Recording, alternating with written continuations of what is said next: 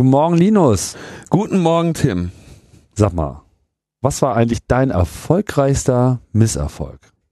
Mein bester Fail war, als ich mit meinen neuen Inline-Skates als erste Amtshandlung über äh, zwei Paletten gesprungen bin und mir bei der Landung den äh, linken Arm vollständig gebrochen habe und dann erstmal längere Zeit nicht mehr Inline-Skates fahren konnte. Oh, super.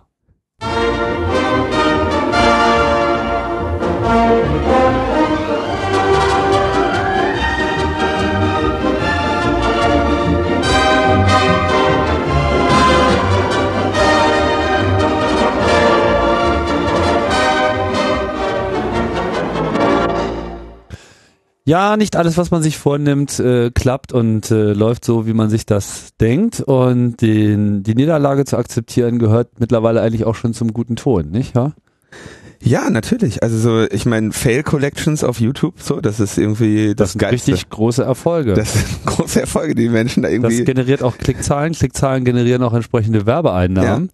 Ja. ja da kann man dann in äh, Zusammenarbeit mit Google äh, richtig Geld scheffeln, wie ja verschiedene äh, Schminktipps und andere populäre Angebote im Internet äh, ein aufs andere beweisen. Da könnte sich ja dann unter Umständen die Axel Springer AG auch einreihen und einfach mal so eine Kompilation machen ihrer besten Fails. Und dann kriegen sie vielleicht ein bisschen was von der Kohle wieder rein, die ihnen irgendwie gerade so ein bisschen äh, durch die Hände äh, rinnt. Fail-Videos ist auf jeden Fall. Fails sind geil. Ja, vielleicht könnte man auch einfach die Bild-Zeitung mal umbenennen in Fail. Ja, dann hätte das ja auch eine gewisse Attraktivität so auf die neue Generation. ja? Sowas Mhm. würde ich mir wünschen zum Kongress. Fail. Ja, so eine Bild-Zeitung, wo nicht Bild steht, sondern Fail.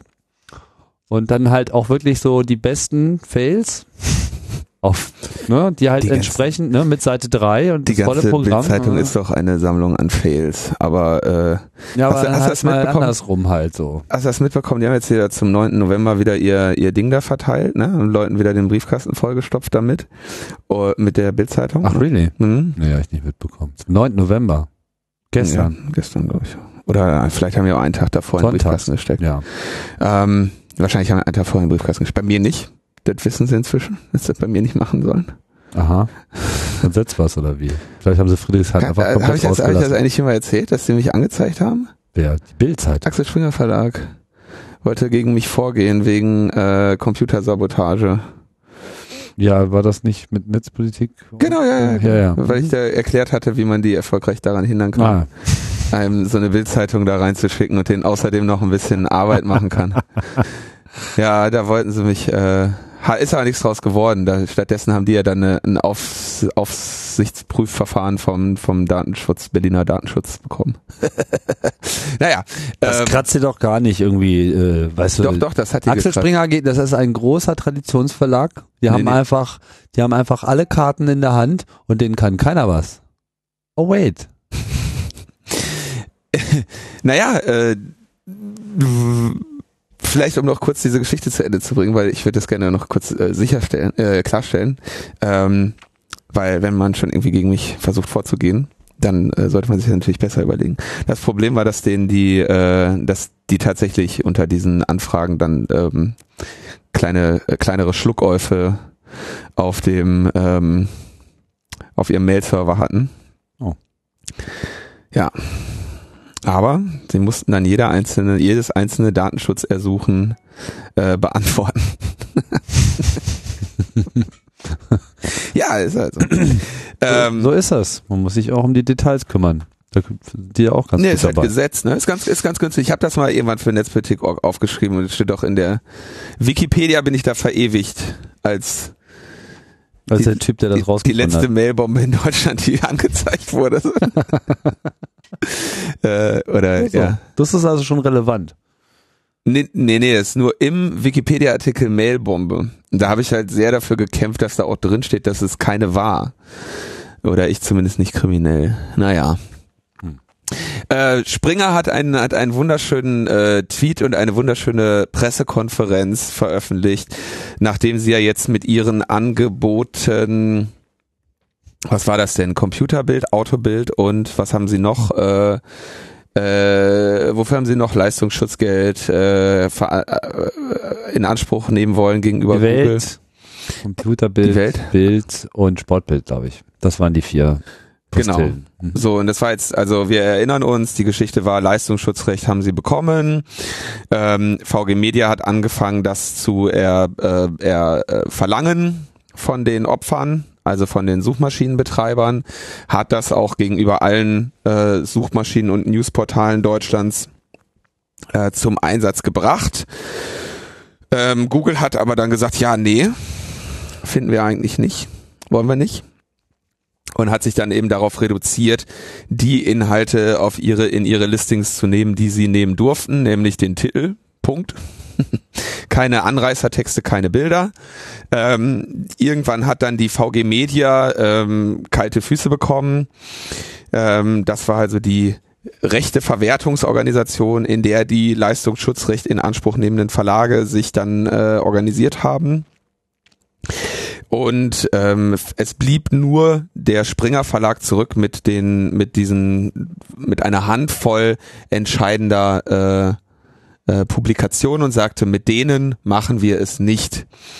Ähm, also mit denen bestehen wir weiterhin auf das Leistungsschutzrecht und geben keine äh, widerrufliche Gratiseinwilligung. Und jetzt äh, stellten sie also öffentlichkeitswirksam fest, wegen massiver Folgen der Diskriminierung durch Google ähm, brach ihr Suchtraffic um fast 40 Prozent ein, ihr Google News Traffic um fast 80 Prozent. Und ähm, also die die Antwort war natürlich ein herzliches Nein, doch, oh, aus der äh, Twitter-Sphäre. Ähm, das war also wirklich ähm, das, ich meine, da konnte jetzt niemand mit rechnen, ne? Also wer hätte damit rechnen können, dass wenn die äh, auf einer Suchmaschine weniger attraktiv dargestellt werden, dass sie dann äh, Traffic verlieren. Ähm, ja, also es ist es ist sehr ähm, sehr amüsant, dass sie es da auf die harte Tour lernen, aber man die, die Tweets dazu kann man sich echt mal äh, Die Antworten sind wirklich sehr lustig. ja. ähm, aber ähm, der wichtige Hinweis hier natürlich ist, das ist natürlich jetzt deren Strategie. Ja, also ihre Lesart ist natürlich, dass sie sagen, damit haben wir gezeigt, dass Google uns wirtschaftlich dafür bestraft, wenn wir ein Recht in Anspruch nehmen, das uns der Deutsche Bundestag zubilligt. Das ist also ihre Lesart, die sie jetzt da auch propagieren, ne? mit, mit den ähm, Wortmeldungen von Matthias Döpfner und Christoph Käse. Das Interessante ist doch, dass sozusagen Google ihnen eigentlich vorher, indem sie das Snippet genommen haben, also Snippet im Sinne von mehr als der Titel plus Bild plus, äh, sofern vorhandene Bild, plus eben Textausschnitt, quasi eine bessere Dienstleistung erbringt, ihnen Kunden zuzuführen. Und genau für das bessere Dienstleistung erbringen, ohne dass sie überhaupt jemals danach gefragt haben im Übrigen, dafür möchte dann Springer sozusagen Geld haben. Also es ist einfach sowas von durcheinander an der Stelle, argumentativ, das tut wirklich schon ein bisschen weh. Ja, äh, das ist in der Tat ähm, eine, eine Argumentation, der es äh, äh, schwerfällt zu folgen. Aber äh, das betrifft dieses gesamte Leistungsschutzrecht und auch das haben sie erfolgreich hinbekommen. Also ich bin mal gespannt, ähm, ob sie damit nicht tatsächlich durchkommen. Deswegen sagt Herr Döpfner, das war vielleicht der erfolgreichste Misserfolg, den wir je hatten. So traurig es ist, aber jetzt wissen wir sehr präzise, wie massiv die Folgen der Diskriminierung sind, wie sich die Marktmacht von Google tatsächlich auswirkt und wie Google jeden bestraft, der ein Recht wahrnimmt, das der Deutsche Bundestag ihm eingeräumt hat. Ja. Und das ist jetzt deren ähm, ja, ich will jetzt nicht sagen Argumentationslinie, ne? Aber das ist halt. Ja, aber was erwarten Pro- Sie denn? was erwarten Sie denn? Also, Ja, also, also ob, als ob der Axel Springer Verlag in einer entsprechenden Situation auch automatisch irgendwie äh, auf einmal anfangen würde, Geld zu bezahlen. Sie würden es genauso sein lassen. Nein, natürlich. Ähm, aber der, die Gefahr ist, also dass, dass diese Logik von vorne bis hinten absolut verquer und bescheuert ist, äh, wissen, glaube ich, inzwischen alle äh, Hörerinnen dieser Sendung und auch alle weiteren Menschen da draußen, die sich ein paar Minuten damit auseinandergesetzt haben. Aber äh, es gibt immer noch einen großen Teil der Menschen da draußen, die sich nicht ein paar Minuten damit auseinandergesetzt haben. Und denen kannst du relativ einfach sagen, pass mal auf, äh, Demokratie hier, ne, wichtig, kennst du ja. Ähm, Medien, freie Medien und so da drin. Ne? Sie wissen, wie schlecht es den Verlagen geht und so. Das ist aber sehr wichtige Stütze unserer Demokratie. Wir müssen aufpassen, dass wir nicht so ein Zeitungssterben bekommen wie in den USA, wo das am Ende nur noch so eine eine Zeitung gibt. Ne? Wichtig, müssen wir darauf achten. Und jetzt guck mal, was was Google gerade macht. Die die machen da irgendwie 40 bis 80 Prozent äh, Traffic-Einbrüche gerade, weil ihnen äh, die Position der Verlage nicht passt, obwohl die äh, ja durch, obwohl wir ja extra dieses Gesetz gemacht haben. Das geht ja so nicht. So, und das ist halt ein schöner Elevator-Pitch, den du schön durchsprechen kannst, äh, für jeden, der äh, sich eben nicht mit dieser Sache mal kurz auseinandergesetzt hat oder vielleicht sogar, ähm, sag ich mal, gerade auf einer Linie ist, wie der größere Teil der Bundesregierung, dass alles, was gegen Google ist, erstmal grundsätzlich gut ist.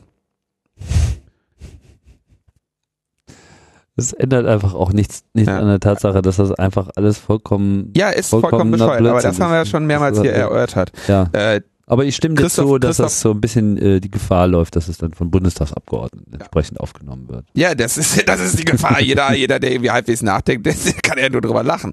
Äh, Christoph Käse sagt dann auch nochmal, also das ist ja der, der geistige Vater des Urheberrechtes, ähm, schrieb dann, die Gratislizenz an Google wurde jedoch gegen, Will, gegen den Willen der VG Media und der Verlage erteilt, wegen des missbräuchlichen Drucks des Marktbeherrschers. Sie ist das Ergebnis einer Nötigung. Nötigung. Ja, Das ist echt so super. Ja, aber so ist es nun mal. Ne? Und das, das Problem ist, also ich bin da ähm, tatsächlich ein bisschen nach wie vor voller Sorge, dass die, dass die da jetzt noch irgendwie durchkommen. Die einzig sinnvolle, muss ich jetzt ganz ehrlich sagen, die einzig wirklich saubere Argumentation dagegen, also dieses äh, ähm, was äh, erwartet ihr denn und so, das ist nat und und Häme und Lachen, das ähm, halte ich für nur so mittelhilfreich. Ähm, denn das haben wir ja schon vorher äh, versucht zu erklären, diese Zusammenhänge. Sinnvoll finde ich, was Stefan Niggemeier jetzt schreibt und sagt, ähm, Google bekommt eine Vorzugsbehandlung von Axel Springer. Der Axel Springer Konzern diskriminiert kleinere Suchmaschinen und Aggregatoren. Denn von denen nimmt er ja Leistungsschutzgeld. Und nur Google äh, gibt er eine, ähm, eine Erlaubnis äh, zur Gratislizenz. Aber ich meine, es gibt doch nicht wirklich auch nur einen einzigen Anbieter von irgendwelchen vergleichbaren News-Indizes, die tatsächlich Geld an Springer zahlen oder an, die, an irgendein Mitglied der VG Media. Gibt's Das da- weiß ich nicht, das weiß ich nicht. Also da, äh, Ich kenne bisher zumindest nur Berichte von äh, Unternehmen, die sich zurückgezogen haben ähm, und alle ausgelistet haben. da bin ich mir, also ich äh, glaube, dass es da wahrscheinlich eine kleine Koalition von deutschen Unternehmen gibt, die sich da einfach nicht zu äußern, um den Anschein aufrechtzuerhalten, dass sie sich diesem Gesetz äh, Nicht beugen, als dann Doch, aber doch, dass sie diesem, dass sie sich diesem Gesetz gebeugt hätten.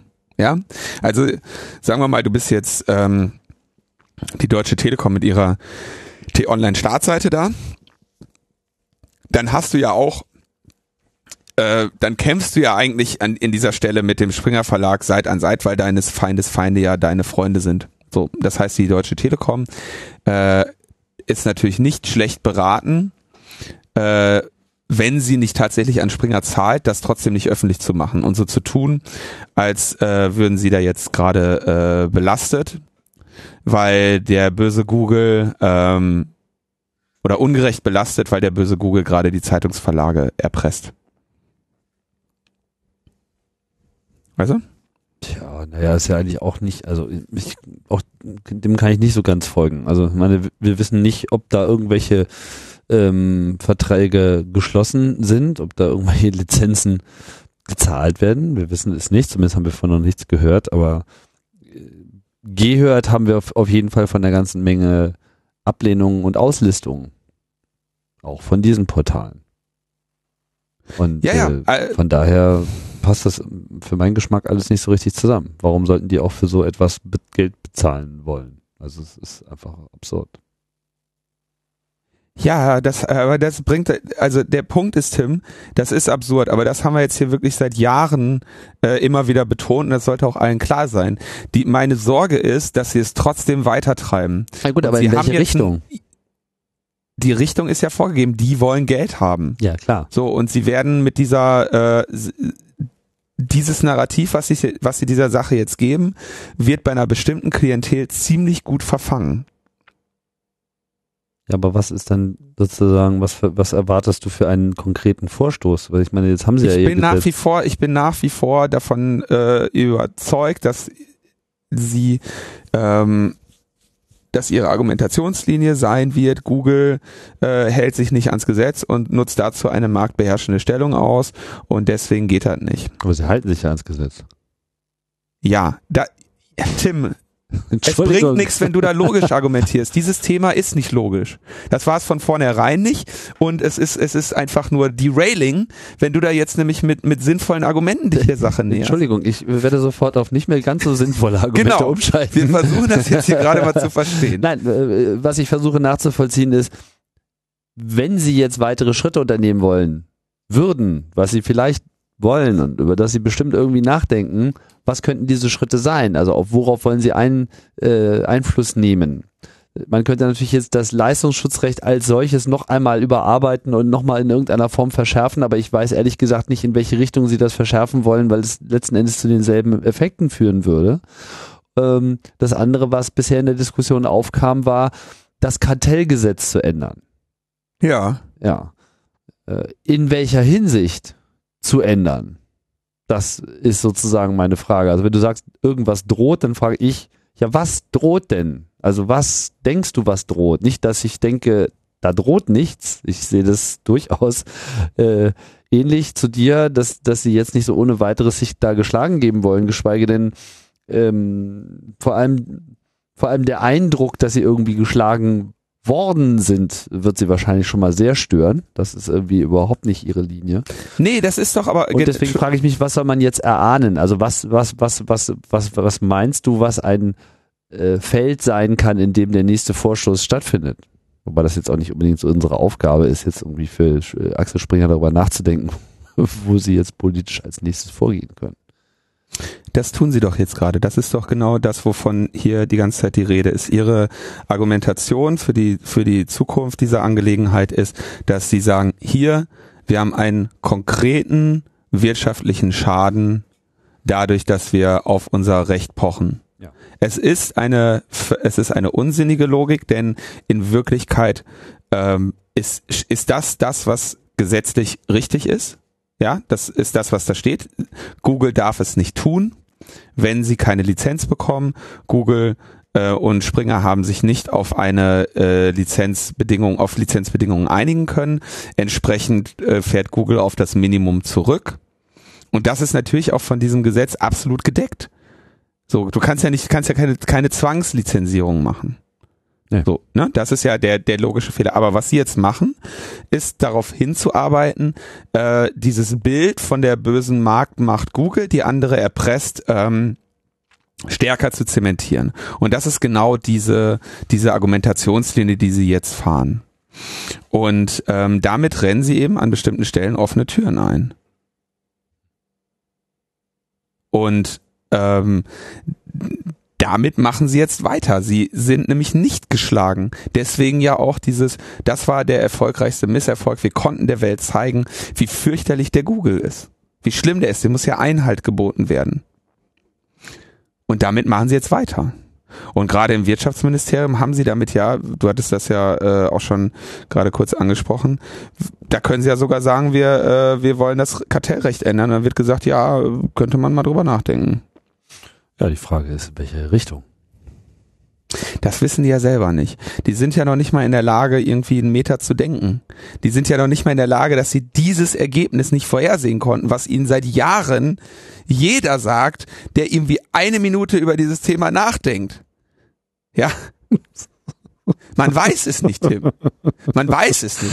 Was werden diese Aber- Laserhirne als nächstes ausgraben? Du musst jetzt endlich aufhören, da logisch drüber nachzudenken. Ich habe da schon länger versucht. Äh, Nein, hast du Logik nicht. Du gibst dir nicht genug Mühe. das ist natürlich auch etwas schwierig, sich auf so ein Niveau runterzudenken. ja, trink mal noch was. Mehr Alkohol.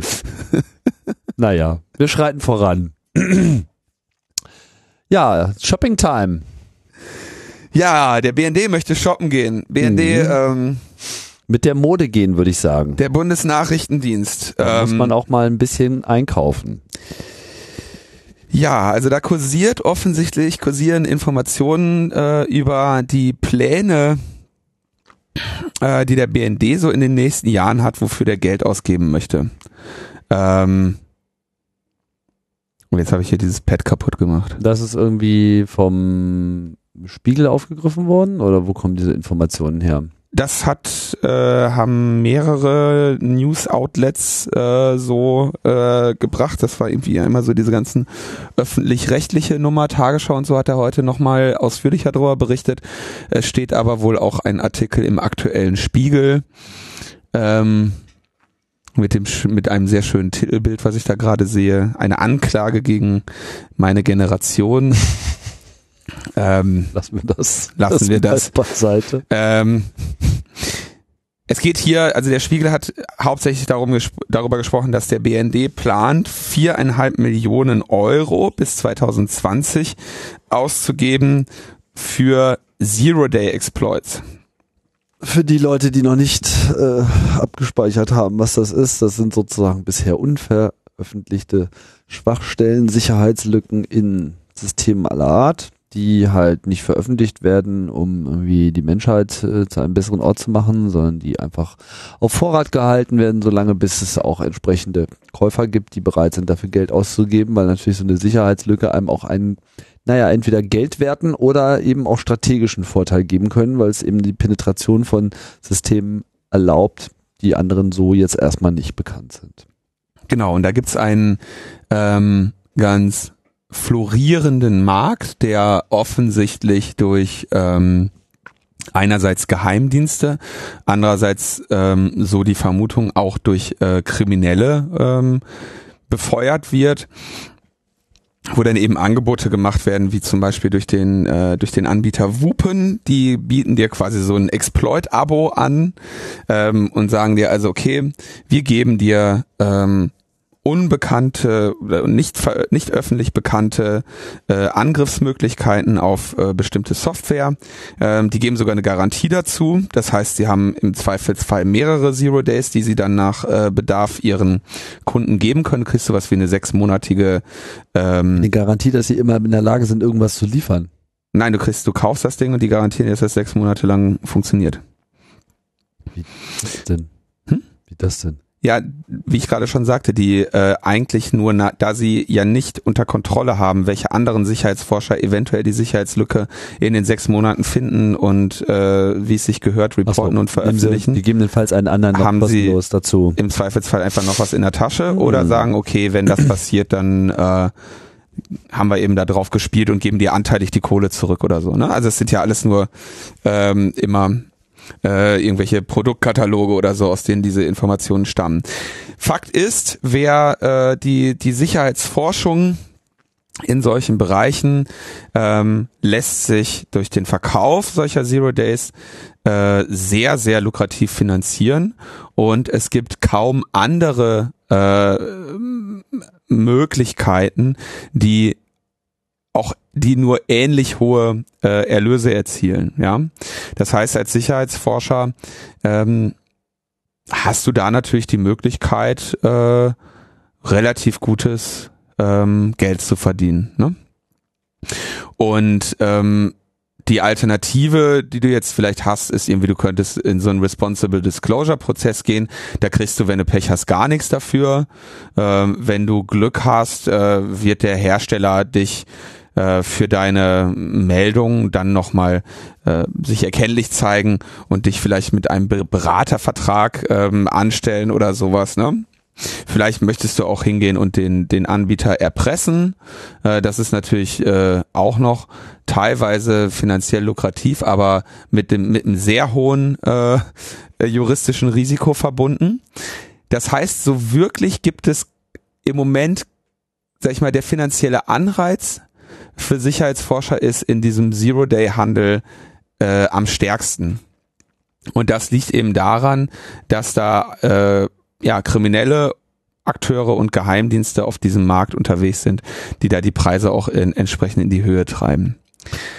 Nun sagt ja das BSI, sie haben bis 20, bis September 2014, also bis vor kurzem, einen mhm. Vertrag mit Wuppen unterhalten und das Ziel dieses Vertrages sei aber gewesen, äh, die Netze, die Regierungsnetze zu schützen. Ja.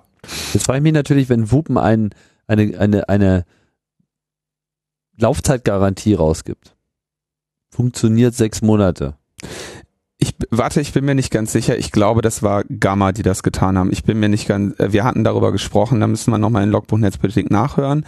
Ähm, aber ist natürlich klar, ne? Also dieser dieser Markt ist ähm, ist auf eine natürlich möchtest du musst du eine Funktionsgarantie für dein für deine Exploits geben, weil wenn du die ähm, wenn du die verkaufst, könntest du dich ja trotzdem noch öffentlich hinstellen und sie nachher reporten.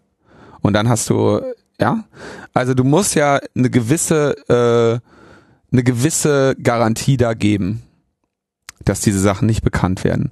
Und das ist natürlich eine Wette gegen die Zukunft. Ja, aber das heißt ja im Prinzip, dass sie gar nicht viele Kunden haben können für dieses Abo, weil wenn sie das auch nur zweien verkaufen, diese Informationen, dann widerspricht sich ja diese Garantie schon mal selber. Also das passt gerade für mich alles nicht so richtig zusammen.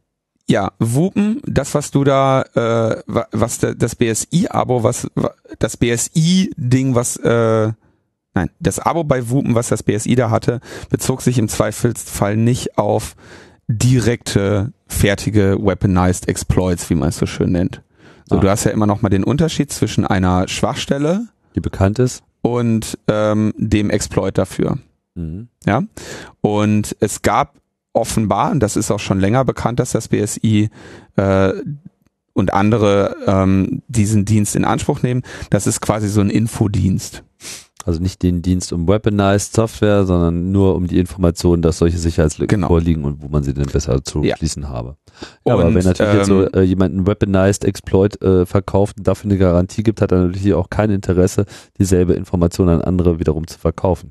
Das ist die, äh, das ist die Frage da, die ich auch nicht, die ich nicht beantworten kann.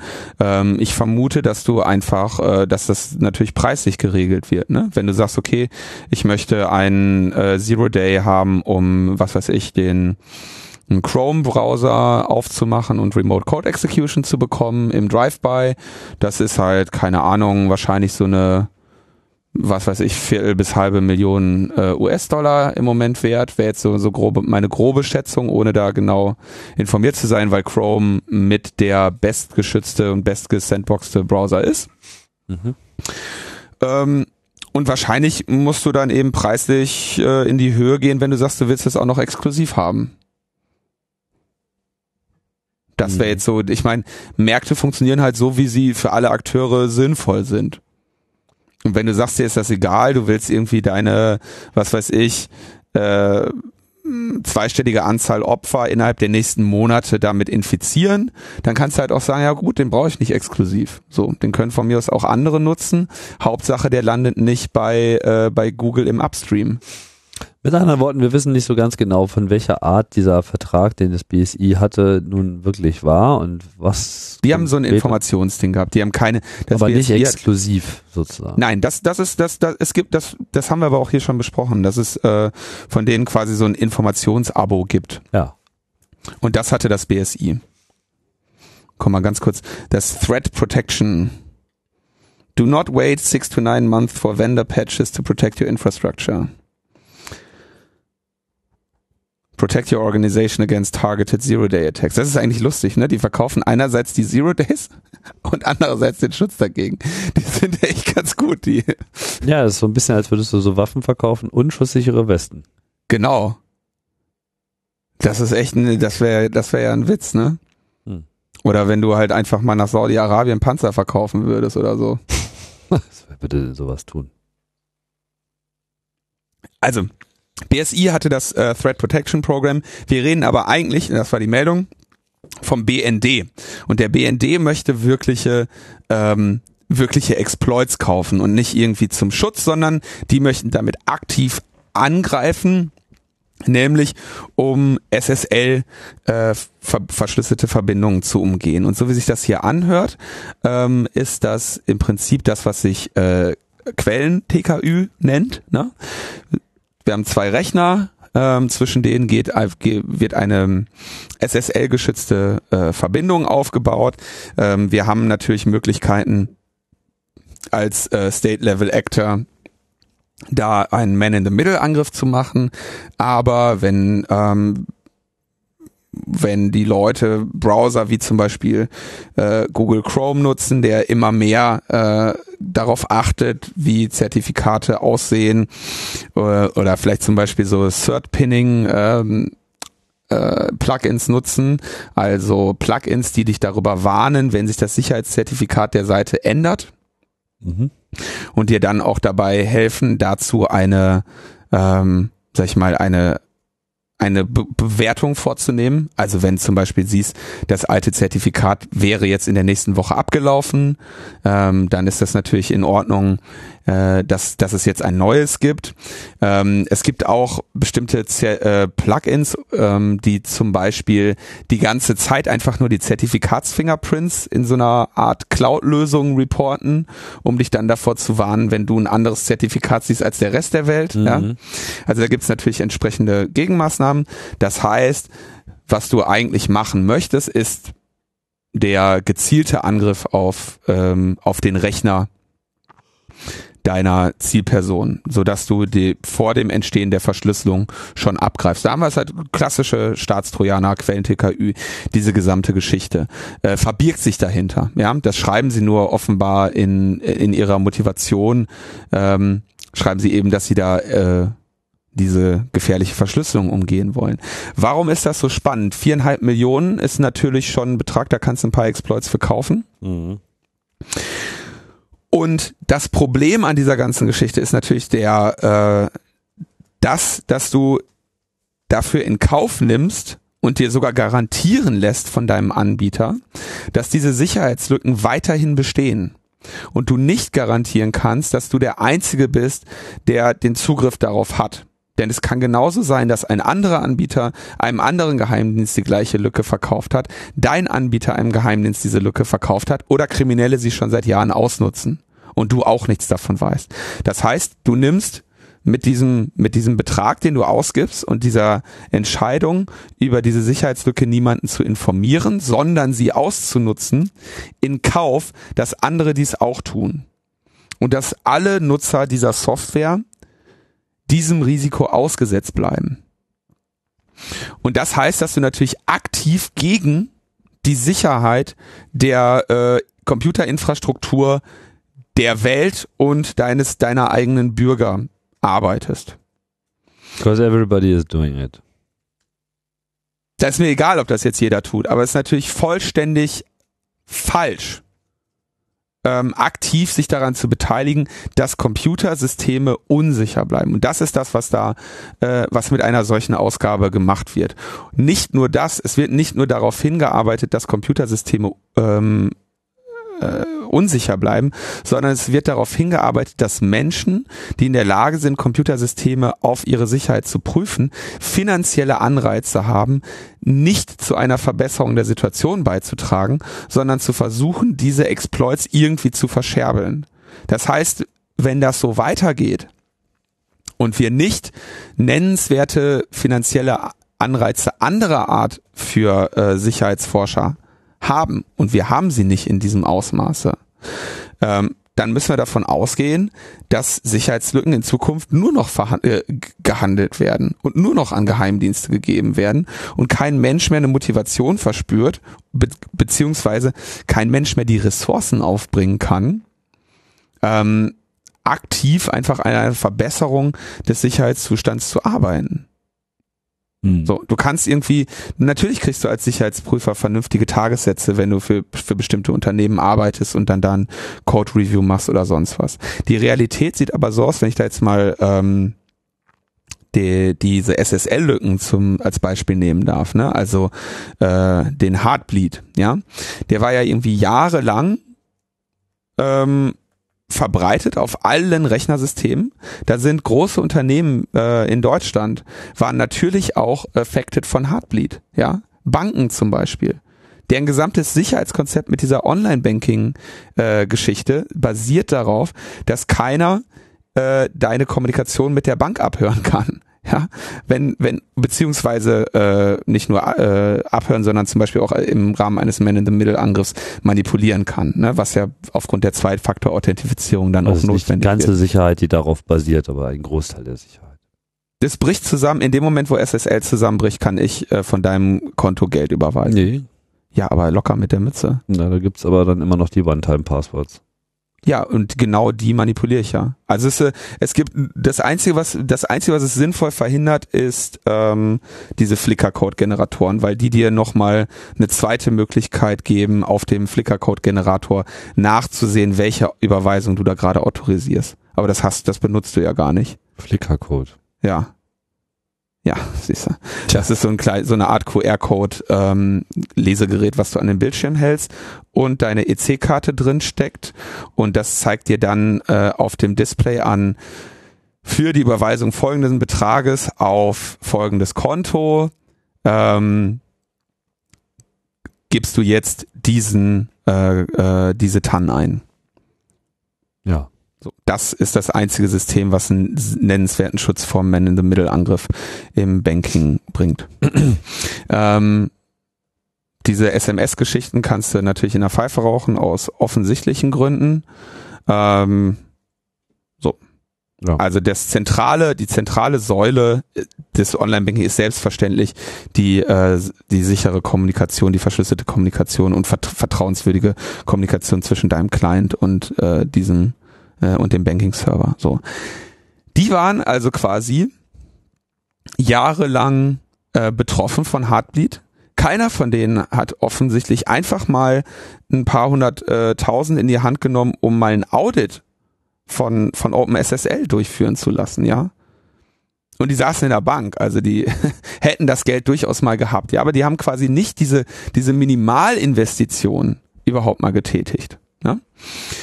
Und da siehst du natürlich schon, wenn du jetzt ähm, eine solche eine solche Lücke findest, wie es dann den Leuten von Codenomicon und dem dem Forscherteam von Google relativ zeitgleich gelungen ist äh, bei äh, bei Heartbleed, da hättest du natürlich sehr sehr viel besseres Geld mitmachen können direkt wenn du das an, an andere Leute verkauft hättest, ja. Mhm. Und das ist jetzt, sagen wir mal, das Ausmaß. Ich weiß nicht, was das, was so eine, kann nur schwer schätzen, was so ein Heartbleed äh, auf diesen Markt gebracht hätte.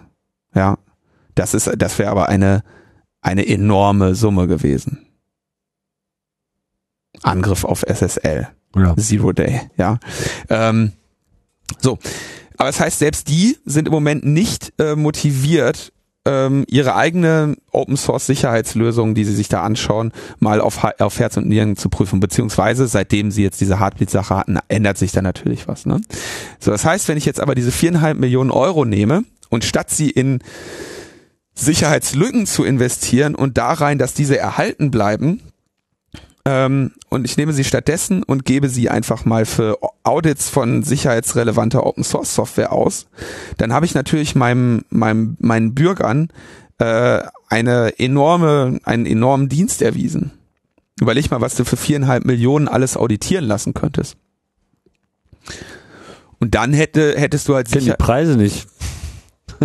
naja, so ein, äh, was weiß ich, rechne irgendwas zwischen 800 und 1200 Euro Tagessatz für ein, äh, für ein, oder vielleicht sogar noch mehr, kommt drauf an. Für so einen Auditor oder Pentester kannst du ja tausend Möglichkeiten nehmen. Ja gut, das sagt ja noch nichts über die Produktivität äh, aus, also was da jetzt sozusagen an so einem Tag im Schnitt auch bei rumkommt. Ja, es kommt halt drauf an, ne? Aber äh, wie viel du halt auch für den Tag bezahlst. Nein, das Entscheidende wäre natürlich, mit dem Geld könntest, würdest du ja mehrere Teams drauf loslassen. Ja. Äh, und du würdest natürlich irgendwie versuchen, deren, deren Bezahlung auf eine Weise zu regeln, äh, dass sie erfolgsabhängig ist, ne? Ja. Oder zum Beispiel, was es andere Möglichkeiten sind, die ich äh, ja auch sehr interessant finde, ist das Auslo Ausloben von Bug Bounties. Das heißt, du setzt im Prinzip Kopfgelder aus auf, äh, auf Sicherheitslücken und sagst, findet mir in der Software eine Remote Code Execution Lücke oder eine, eine Lücke, die es mir ermöglicht, da die verschlüsselte Verbindung ähm, äh, aktiv oder passiv irgendwie zu unterwandern. Das heißt, du definierst einfach das, das Angriffsszenario mit anderen Worten, das Risikoszenario, den Angriff, vor dem du dich am meisten fürchtest Mhm. und sagst, okay, und ähm, dafür loben wir aus, was weiß ich, Betrag X. Hat den Vorteil, dass du äh, mehrere Forschergruppen gleichzeitig an dem Thema hast, die eine hohe Motivation haben, sich dieses Geld zu holen. Ähm, und dann im Zweifelsfall, wenn keiner was findet, muss er auch nicht bezahlen. Ne? Mhm. Nachteil ist, dass diese Bug Bounties in der Regel immer noch unter dem äh, unter diesem Zero Day äh, Preis liegen. Wir hatten da auch schon mal drüber gesprochen, äh, dass nämlich genau Wupen ja diese Bug Bounty Wettbewerbe ausnutzt, hingeht, ihre Exploits demonstriert und dann von der Bühne geht und sagt, nee, wir sagen euch aber nicht, wie es geht, wir danken euch einfach nur für die Aufmerksamkeit, dass ihr jetzt gerade in die Welt der Welt gezeigt habt, dass wir es können. Aber für die 60.000, die uns bietet, äh, sagen wir euch nicht, wie wir es gemacht haben, weil ähm, bei unseren Kunden kriegen wir halt eine Viertelmillion oder so und das äh, ist jetzt ja, könnt ihr die 60.000 behalten. Ne? Mhm. Also das ist ähm, Beziehungsweise nicht alles, was man findet, muss man jetzt veröffentlichen und so weiter. Ja, mehr haben wir nicht gefunden. Und dass dann nochmal so zwei, drei kleine Goldstücke bei äh, herabgefallen sind, auch schon mal vorbezahlt. Ja, das ist echt alles eine ganz furchtbare Geschichte.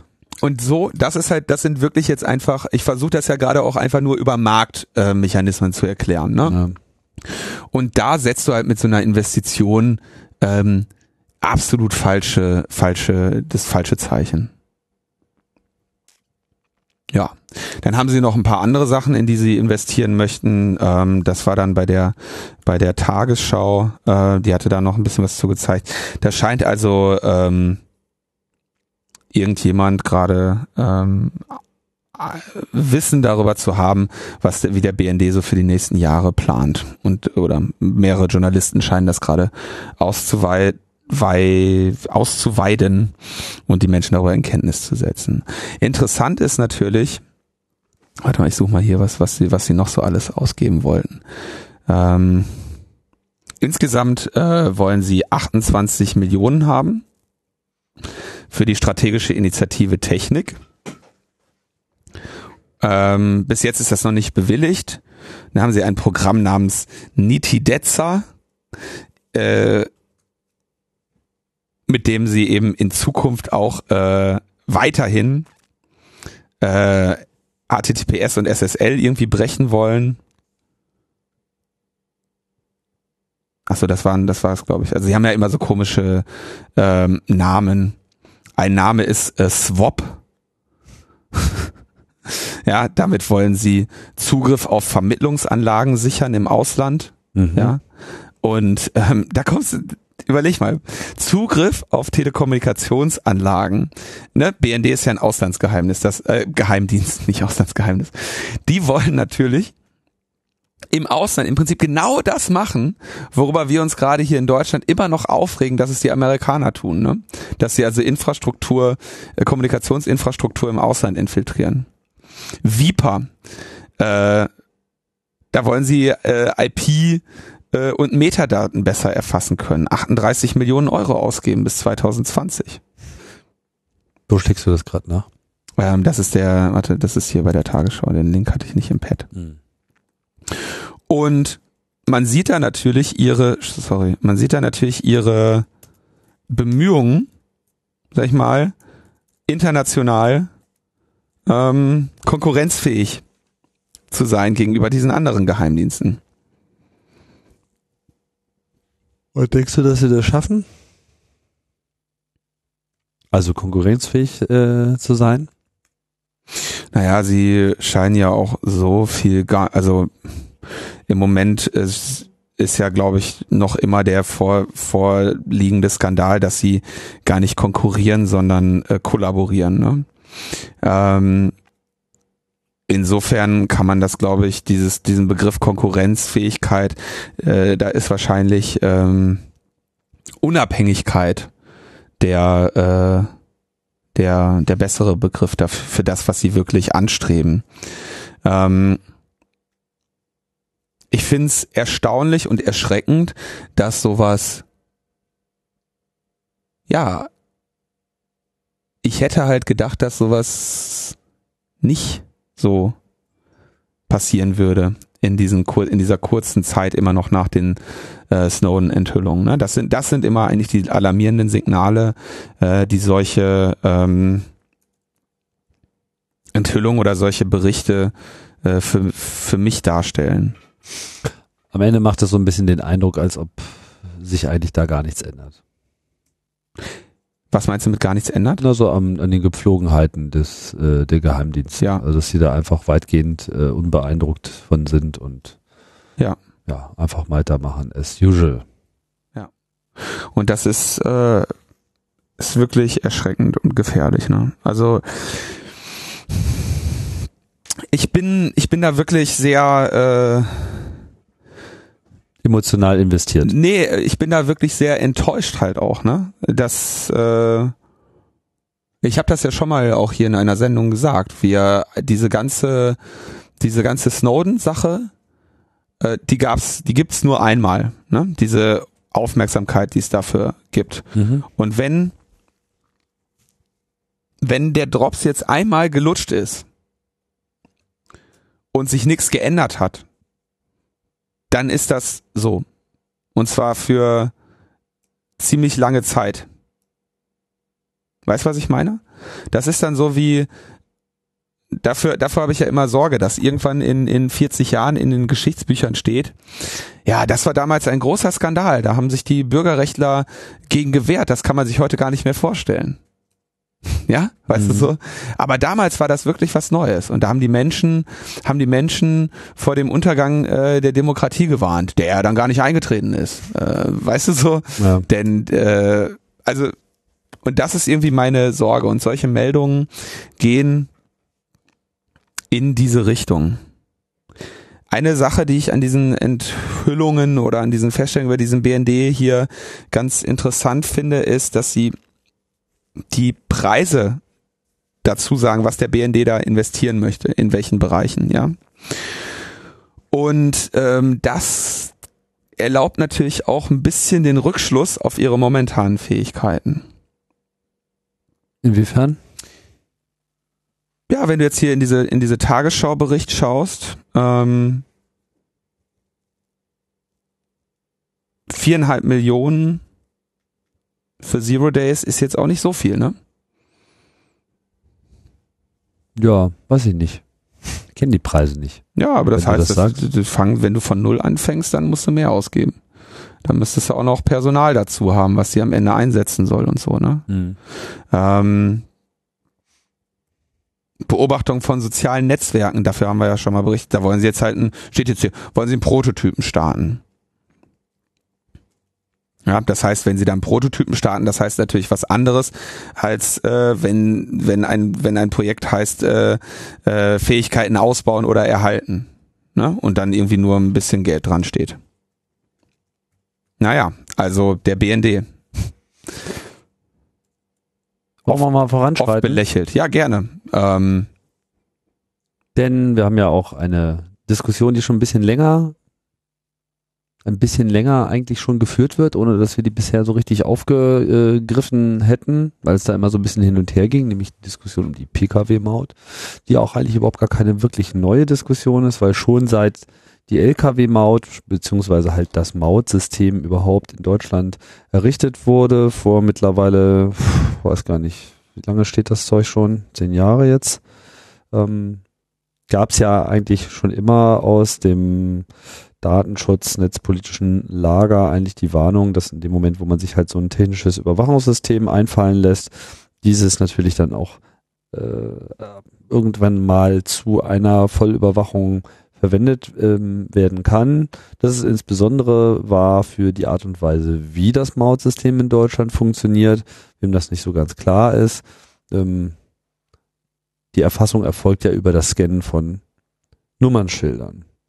Und obwohl die Maut für die Benutzung von Autobahnen und ich glaube mittlerweile teilweise auch schon alle ausgewählten Bundesstraßen ähm, durch äh, Lastwagen gedacht ist, werden natürlich alle Fahrzeuge zunächst einmal betrachtet, sprich gescannt. Die Kameras, die oben in diesen schönen Mautbrücken angebracht sind, die schauen nicht erstmal, ist das ein Lastwagen, sondern die schauen halt einfach auf das Nummernschild, scannen dieses Nummernschild und dann geht quasi die vollständige Information jedes, jeder einzelnen Vorbeifahrt, jedes einzelnen registrierten Fahrzeugs in das System.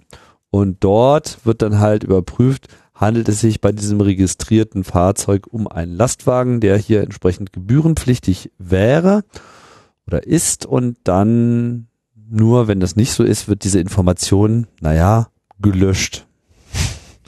Nun ist das ja mit dem Löschen von Daten so eine Sache. Ja? Also man kann natürlich schon ein System bauen, wo solche Daten ähm, nicht dauerhaft und absichtlich gespeichert werden. Ja, das will ich jetzt an dieser Stelle auch erstmal gar nicht ähm, unterstellen. Nur einerseits durch Fehler und eben auch durch viele andere Seiteneffekte ist das halt so eine Sache. Und vor allem in dem Moment, wo die politischen Be Begehrlichkeiten entstehen, naja, man könnte ja auch mal alles angucken, weil wir haben ja hier irgendwie Terroristen und böse Menschen und Kinderschänder und was nicht alles, Bankräuber und pipapo, äh, nicht wahr? Also Leute, die uns bedrohen, die es ja auch gibt. Ähm, ja, die könnte man ja nun wunderbar eben dadurch dann auch scannen, wenn wir sowieso schon überall am Scannen sind. Dieses Nummernschild-Scannen ist ja auch sehr beliebt in Bayern. Ich weiß gar nicht, was da so der letzte Stand ist. Ich glaube, wir hatten auch mal darüber berichtet. Es gab so verschiedene Gerichtsurteile, die das äh, mehr oder weniger durchgewunken haben. Ähm, da stellt sich die Polizei halt dann auch gerne mal einen Tag irgendwo hin und scannt dann mal so alles, was so vorbeifährt, so nach dem Motto, pff, was der Geier, was vorbeikommt. Vielleicht finden wir ja mal irgendjemanden, der gerade gesucht wird. Und nun ist nun seit längerem, seit eigentlich seit die neue Bundesregierung so im Amt ist, äh, ist eine der vornehmlichen Themen von Herrn Dobrindt, wir erinnern uns, eins der drei Fragezeichen im deutschen Internetministeriums Hickhack, ähm, äh, sein Plan ist halt auch dann mal eine Pkw-Maut einzurichten, denn Herr Dobrindt ist ja bei der CSU und die CSU hat ja nun im, war, äh, im Land, äh, im Wahlkampf kräftig getönt. Ähm, man müsse ja nun mal endlich mal hier die Ausländer für die Benutzung der deutschen Bundesstraßen äh, bezahlen lassen, etc. Und äh, ja. Die Ausländer machen uns, die fahren uns die Straßen genau, kaputt. Genau, die fahren uns die Straßen kaputt. Ganz schlimm ist das. Wir, wir gehen ja sehr pfleglich damit um, aber auch ausländische Reifen und so, überhaupt alles total gefährlich. Äh, das Ganze ist jetzt durch ein etwas merkwürdiges Politfeld gegangen. Unter anderem, da musst du mir jetzt nochmal kurz helfen, weil ich nicht genau weiß, wie das eigentlich ausgegangen ist. Ging das ja auch durch europäische Gremien, die, soweit ich mich entsinne, unter bestimmten Rahmenbedingungen so eine Regelung durchaus ermöglicht haben. Also es war ja mal so die ähm, Erwartungshaltung, dass das auf europäischer Ebene komplett eingesackt wird. Ich weiß aber jetzt gerade nicht, wie das Ergebnis, das europäische Ergebnis aussah. Das kann ich dir leider auch nicht sagen, weil ja. ich mich mit äh, PKW-Maut äh, irgendwie überhaupt nicht auseinandergesetzt habe. Das halte ich für. Also da habe ich, äh, das habe ich noch nicht, habe ich, weiß ich nicht. Äh, aber wenn das heute noch weiter diskutiert wird, dann wurde es offensichtlich von der EU nicht irgendwie kaputt gemacht. Zumindest noch nicht vollständig. Also ich bin da nicht der, äh, bin da jetzt also, also aus der betroffenen Autofahrerperspektive äh, habe ich da nicht. Ähm, ja, das Problem ist natürlich hier grundsätzlich, dass eben solche Mautsysteme, die auf Vollüberwachung basieren, dass die natürlich ein extrem hohes Missbrauchspotenzial haben. Weil in dem Moment, wo man ein vollautomatisches System hat, was grundsätzlich schon mal alles kennt, das haben wir bereits. Ja, also die PKW-Maut in dem Sinne verschärft jetzt auch erstmal gar nichts, außer dass die legal gescannte Größenordnung natürlich, also von Fahrzeugen, enorm ansteigen würden. Das heißt, in dem Moment wäre die Software nicht gezwungen, auf dem frühestmöglichen Weg die Daten zu vergessen, sondern es wäre sozusagen Teil des, des Retainments. Ähm, unter anderem gab es dann, äh, weil es ja dann Bedenken gibt, natürlich auch was so Vorratsdatenspeicherung betrifft, so verschiedene Ansätze und Erklärungen, warum denn äh, Daten überhaupt lange vorgehalten werden müssen. Da gab es dann zum Beispiel so eine 13-monatige ähm, Retainment-Zeit, die halt dort angekündigt wurde in diesen Plänen.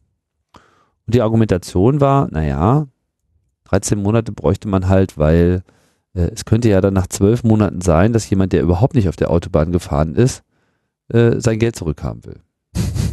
Also er muss ja dann sozusagen belegen können, dass er nicht gefahren ist und dazu muss man dann eben die Daten eben auch entsprechend zwölf Monate vorhalten, damit man dann diesen Antrag dann auch entsprechend äh, erstatten kann. Also es ist So, und da hat der Zirke sofort gesagt, äh, der scheidende BKA-Chef, oh, das ist ja eine ganz tolle Idee. da ja. ist gut. Ja. Da wollen wir dann auch mal kurz reingucken bei der Gelegenheit. Da hat sich aber dann ja der Herr Dobrindt verwehrt.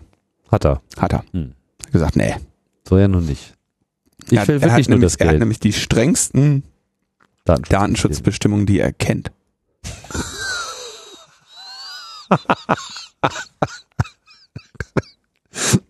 Hat er? Die er kennt. Mhm. Welche kennt er denn so? Ja, musst du gucken. musst du gucken, was er da hat. Also die, ähm, die Sache ist natürlich klar hier. Also im Moment, das haben wir auch bei der LKW-Maut auch gehabt, dass da irgendwie lange äh, rumgetönt wurde, ja, das äh, wird niemals irgendwie äh, als Kennzeichen Vollüberwachungssystem genutzt auf deutschen Autobahnen. Ja, nee, auch Pkw-Maut an sich wäre ja auch überhaupt Ja. nichts, was Angela Merkel auch nur ansatzweise mal äh, unterbringen wollte. Jetzt muss man natürlich sagen, dass die, ähm, also wenn man jetzt mal sagt, man, man will so eine Maut haben, dann ist es natürlich, will ich jetzt nur mal auch wenigstens die Vorteile darstellen. Ähm, wenn du das wirklich über Kennzeichenerfassung machst, also ich glaube, die, äh, die Stadt London macht das ja zum Beispiel so, da kommst du ja in den Innenstadtbereich, der ist ja auch mautpflichtig. Machen sie halt Kennzeichenerfassung und wenn sie da ein Kennzeichen ähm, feststellen, was nicht diese, diese Gebühr bezahlt hat, na, dann wird halt automatisch Halterfeststellung, kriegst du irgendwie einen Strafzettel nach Hause. Ne? Ähm, die, wenn du jetzt überlegst, okay, du möchtest das so, so einfach wie möglich für die Nutzer haben, diese Abrechnung. Ja, und Leute können ähm, dann irgendwie, ne, wer, wer nach Deutschland reinfährt, da gibt's dann irgendwie einen Tagespreis, dann gibt's ein 10-Tages-Angebot, 20-Tage-Angebot. Ich glaube, ich habe da jetzt sowas wie 14 Tage, 22 Euro oder sowas im Kopf. Ähm, und du kannst halt quasi ein, du musst, brauchst einfach nur das Kennzeichen zu registrieren.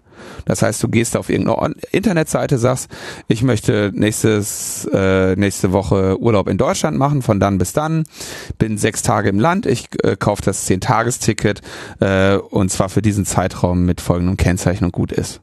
Ja, kannst du über Kreditkarte zahlen, äh, fährst über die Grenze und alles ist gut.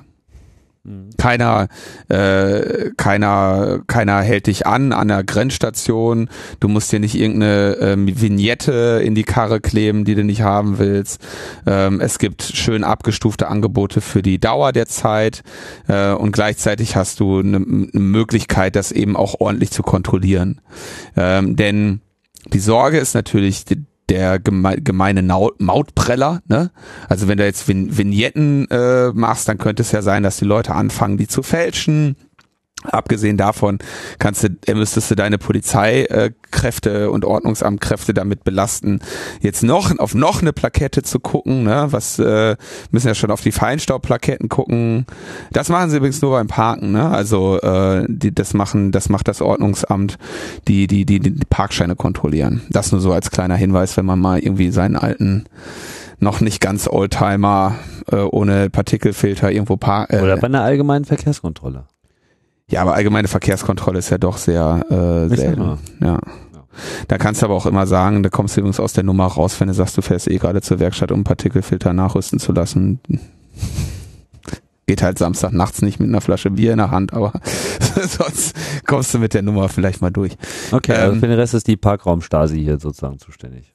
Das hast du jetzt äh, Stasi genannt. Ja. Ich finde das ja, äh, finde das ja am, au- ausgerechnet am 10. November. Ey. Wenn das Wolf Biermann gehört hätte, was du gerade gesagt hast, Tim, dann wäre aber was los, du. Wenn Ja, wieso? Wolf Das Biermann- diese Herren und Damen, die halt hier immer in so einen auffälligen Anoraks irgendwie durch die Straßen gehen und immer rumstehen. ich weiß ja nicht, so Berufswunsch Ordnungsamt, das ist halt auch so ein, äh, kann ich halt auch nicht verstehen. Ne? Aber Ja. gibt's, Müssen wir uns jetzt nicht zu äußern. gibt's. Ähm, wobei das, glaube ich, so ist, dass die, ähm, das ist, das ist gar nicht ein Berufswunsch. Also wir halten zusammen, andere Methoden äh, gäbe es, sind aber äh, nicht Andere äh, Methoden gewünscht. haben in der Tat äh, einfach aus, für, die, für die Nutzer einfach sehr große Widrigkeiten und sind äh, nicht so engmaschig in, in, der, in der Erfassungsmöglichkeit. Ne? So, aber natürlich hast du das Problem, dass du dir da jetzt offensichtlich irgendwelche Mautbrücken hinstellen willst. Du willst ja wahrscheinlich noch ein paar mehr. Die sind ja noch relativ selten, diese LKW-Mautbrücken, finde ich. Ja, aber ich weiß, ich fahre so wenig Auto. Nicht auf Autobahn. Ne, auf, ach so, ja klar, in der Stadt stehen die nicht. Ja. So, dann hast du diese ganze Infrastruktur und fotografierst einfach mal auf den Hauptverkehrsadern deines Landes jedes scheiß Kennzeichen jeden Tag an jeder Stelle, ja, oder an, auf, auf jeder Autobahn. Das heißt, du hast irgendwann halt das Verkehrsbewegungsprofil im Prinzip aller Menschen, die sich in dem Land irgendwie nennenswert bewegen. So müssen wir im Auto, ja. Ja. Naja, die mit der Bahn fahren, zahlen mit schön mit ihrer Kreditkarte. Bahn gehört dir ohnehin. Ja, ich meine, in gewisser Hinsicht ist es auch ein wenig Sturm im Wasserglas. Ja, also noch vor einiger Zeit mag ja äh, wir wissen immer, wo dein Auto ist, durchaus ein Aspekt gewesen sein. Nur machen wir uns auch klar, wir leben in einer Zeit, wo der, jeder Aufenthalt jeder einzelnen Person, die ein Mobiltelefon besitzt und die Anzahl von Personen, die ein Mobiltelefon besitzt, im Verhältnis zu den Personen, die ein Auto angemeldet haben, ja. Also das ist, das ist wirklich die entscheidende Zahl, weil da hast du potenziell jeden. Potenziell jeden. Also zumindest fast alle. Und da hast du nicht nur Bewegungen auf Autobahnen oder auch mal auf einer Fernstraße, sondern hast jeden Aufenthaltsort jederzeit immer, sofern das Telefon bei einem ist. Und ich sage jetzt nicht, dann kann man ja auch gleich, dann kann man ja auch alle anderen Systeme auch gleich anschalten. Das ist nicht so der Punkt, aber das ist zumindest etwas, was man in dieser ganzen Diskussion jetzt auch machen will. Also es ist nicht so, dass jetzt erst durch die Maut ein Überwachungspotenzial geschaffen wird und Begehrlichkeiten äh, geweckt werden, die sicherlich auch da sind. Es kommt noch etwas hinzu.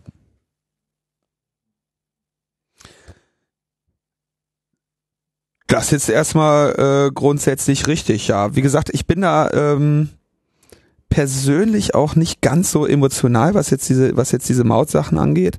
Aber ähm, das mit den mit den Mobilfunk äh, Sachen, die du nennst, da, obwohl ich das normalerweise bei Mobilfunksachen ja nicht tue, muss ich da aber trotzdem mal ein bisschen einschränken, was du darüber gesagt hast. Denn selbst mit der Vorratsdatenspeicherung ähm, sollten die ja nur bekommen, wo sich das Telefon zum Zeitpunkt einer Transaktion aufgehalten hat. Ja, Ja. Ich trenne jetzt gerade die technische Begehrlichkeit, die es da gibt, von dem, was da gerade erlaubt ist. Ja, also Mobilfunkanbieter machen können das natürlich wunderbar. Die können also haben da gibt's sogar schöne äh, grafische Softwares für mit so schönen Maps-Integrierung Ja, wer so. sich schon immer mal gefragt hat, wo diese ganzen Staumeldungen herkommen, das kommt genau davon. Zwar Auch, ja. keine persönliche Auswertung, sondern in dem Fall halt eine anonyme oder hoffentlich anonyme Auswertung. Aber das ist im Prinzip genau das. Handys, die sich in Autos über Straßen bewegen. Das ist das, was irgendwie sagt, hier ist gerade der Stau, Verkehr. Ja. Ähm, ja. Aber das ist, also ist natürlich, das hatten wir glaube ich auch damals besprochen, dass O2 da jetzt sogar eine eigene Tochter ausgegliedert hat, die entsprechende Vermarktungen vornimmt. Ähm, mit den Autos ist das natürlich so eine Sache. Ich meine, ist das eine, wenn du jetzt dir vorstellst, du wohnst, sagen wir mal, nicht in Berlin, wo du irgendwie eigentlich sowieso mit dem Auto äh, einfach nur am Arsch bist, ähm, sondern du bist irgendwie Berufspendler, du fährst da so durch die Gegend und es gibt einfach eine Datenbank, da steht einfach mal die letzten 13 Monate drin, wo du hingefahren bist, ja? Nehmen wir mal so einen einfachen Jugendlichen, der irgendwie in, an einer innereuropäischen Grenze zu einem attraktiven Nachbarland wohnt, in dem äh, interessante Andere- Produkte erhältlich sind. Mit anderen legalen Voraussetzungen. Fla zum Beispiel, Ja. ne? leckeren Joghurt Mm, und so. Ja, das ist natürlich schon eine, äh, eine scheiß Sache, wenn du dann da irgendwie regelmäßig ins europäische Ausland äh, fahren möchtest und mit der mit dem Wissen leben musst. Ähm, Dass dein Das Schlagkonsum einfach mal genau mitgerechnet Ja. wird. Ja, was sagt der Arbeitgeber denn dazu? Ja, also mit dem Mengen an Fla kann man ja mit dir jetzt ja, nichts dann, mehr dann machen. kommen halt auch so Hochrechnungen, ne? Dann wirst du vielleicht irgendwann mal mit mit irgendwie einem Liter zu viel Fla im Kofferraum von dem vom Zoll erwischt. Ja, und dann äh, rechnen die hoch, wie viel Liter Fla du da gegessen hast und dass das irgendwie die zulässigen Höchstgrenzen überschritten hat. Das sind schon einfach Scheißsachen, ja. Das sind einfach blöde äh, Einschränkungen äh, der Freiheit und äh, oder was heißt Einschränkung? Es ist dieses äh, der Effekt, der da immer da ist, äh, auf den wir da Rücksicht nehmen müssen, ist eben dieses dein Verhalten ändert sich dadurch, dass du weißt, dass es eben überwacht wird. Und das ist halt immer, das ist ein Effekt, der ist einfach da. Ja, gibt auch nur wenige Menschen, die den irgendwie noch ernsthaft in Frage stellen. Wobei man bei denen auch von jeder Form der Verhalt Verhaltensänderung äh, ja kein jetzt nicht mehr mitrechnen muss. Ähm, aber ich fände das nicht besonders positives Gefühl, wenn meine Autobahnfahrten äh, aufgezeichnet würden. Nee, ich auch nicht. Ne? Und das jetzt irgendwie zu relativieren an Mobilfunk, den kann ich wenigstens ausschalten. Ja, das stimmt. Ja, fahr mal mit einem ausgeschalteten Auto Fla kaufen. Tja, Da musst du dein Nummernschild abhängen. genau, musst du Nummernschild. Ja, kriegst du auch nur einen auf den Sack, ne? Ja. Also eine positive Entwicklung ist das nicht und ich, ich bin erschrocken. Ich bin wirklich erschrocken. Das äh, da schließt sich der, der Kreis auch zu dieser BND-Meldung, ja. Wie ungeniert Strafverfolger dann jetzt sofort sagen, ach super, Datenbank wollt ihr mal, äh, finde ich eine prima Idee. Mach mal schöne Datenbank. In schweren Ausnahmefällen übrigens äh, würden wir dann auch gerne mal äh, da reinschauen. ja, aber nur bei wirklichen richtigen. Nur bei wirklich schweren Ausnahmefällen, ja. So. So, ne? Wie wir das schon kennen mit den schweren Ausnahmefällen Ja, Vorratsdatenspeicherung. ab 1,80 und so. So, und das ist, das ist, das Erschreckende an dieser Debatte ist, wie, wie völlig seelenruhig da so ein Konzept vorgeschlagen wird mit einer, mit einer wirklich signifikanten Datenerfassung für einen Großteil der Bundesbürger mit enormem Missbrauchspotenzial und wie völlig seelenruhig wir das hier zur Kenntnis nehmen, dass sofort irgendwelche Strafverfolgungsbehörden, Geheimdienste und Hasse nicht gesehen da wie selbstverständlich ihren Anspruch drauf anmelden und sich dann noch, ich meine, dieser Zirkel ist 67, der kommt jetzt endlich ins Heim, ja, und dann kommt er, erzählt er noch irgendwie äh, zum Abschluss irgendwie sein, die Frustration seiner der letzten zehn Jahre seiner Arbeit. Ich meine, du musst den Zirkel mal, ich habe den ja schon öfter mal reden hören, ne? Ähm, der geht noch mit mit mit mit mit und speit Gift und Galle auf die Datenschützer, ne? Und sieht hier irgendwie die die Welt in Flammen, Sodom und Gomorra, ne? Und er kann nichts tun, der arme Mann. So, das ist das ist so seine Abschlussmessage, ne? Dass wir irgendwie eine verqueren äh, Datenschutzfundamentalismus in diesem Land haben, während uns hier die die die Kriminellen äh, die Häuser leer räumen oder was auch immer er da irgendwie als Dr- Bedrohungsszenario jetzt für sich empfindet, ne? Und das nehmen wir so zur Kenntnis. Das ist ganz normale Meldung, da kannst du die Uhr nachstellen. Und das eben zeigt mir, dass diese, diese ganzen Snowden-Debatten, sorry,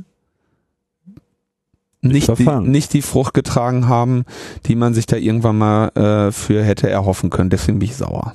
Ja, nee, da musst du schon, äh, musst du schon, schon die, die Klassiker der Öffentlichkeitsarbeit äh, auffahren, wenn du wirklich Aufmerksamkeit haben willst. Ich bin aber mal gespannt, ob wir jetzt nicht vielleicht Seit an Seit mit dem ADAC, CCC, ADAC und so, ne? Was gibt's noch irgendwie? Ob man nicht mit denen jetzt mal irgendwie da koal- koaliert und äh, sich dagegen irgendwie mal. Ne? Anlass dazu gäbe es genug. Freie Fahrt für freie Bürger, kann ich nur sagen. Ja, vor allem so ein korruptionsfreier Verein wie der DRC ist. Ach ja, komm, ey, das ist doch auch irgendwie. What could possibly go wrong? Ja, mach mal eine Sondersendung im ZDF. Gut, äh, wir schalten nach Europa. Dort äh, haben wir ja das vierte Fragezeichen. Herrn Oettinger, zuständig für Digital Business, wie er sagen würde, wie ich jetzt gerade gesagt habe. Und äh, der äußert sich jetzt, nachdem er sich schon ein paar Tage mit diesem für ihn vollkommen neuen Thema beschäftigt hat, dann doch mit ganz äh, interessanten Vorschlägen. Unter anderem hat er jetzt vorgeschlagen, naja, man solle doch mal äh, auch mal was für die Netzbetreiber tun. Die sind ja so verfolgt und ähm, hätten ja so unglaubliche Probleme, die Investitionsbereitschaft zu zeigen, die man von ihnen gerne so erwartet.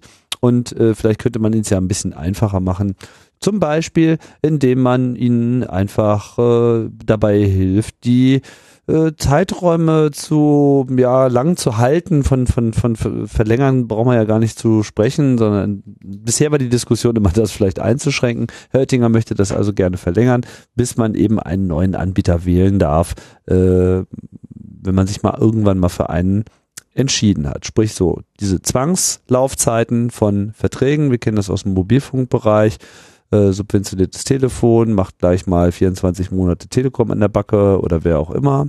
Einige Netzprovider machen das halt weniger, andere mehr. Grundsätzlich ist es natürlich, ähm, tja, etwas, was wir mit ähm, gelupfter Braue äh, nur begleiten können, denn das ist nun wirklich nichts, was zu einem flexibleren digitalen Markt führen würde. Nee, man muss mal, also das äh, Flexibilität ist da ja noch das, das kleinste Problem. Ähm, die Mindestvert oder die, die, die maximale Vertragsbindung in Europa ist in diesem Fall 24 Monate. Das erkennt man daran, dass alle dir Verträge anbieten mit 24 Monaten Dauer. Mhm. Wenn sie längere dürften, würden sie natürlich sofort längere machen. Und ähm, man macht ja eigentlich immer die Erfahrung, dass dein Tarif auch wirklich nach zwei Jahren nicht mehr so finanziell so günstig ist, wie ähm, er es war beim Abschluss. Ja, das heißt diese äh, diese Periodenlänge. Äh, ich krieg gerade eine SMS, ich soll mir äh, ein neues Tablett holen, um meinen Vertrag zu verlängern, den ich nämlich jetzt gekündigt habe übrigens gerade. Schön.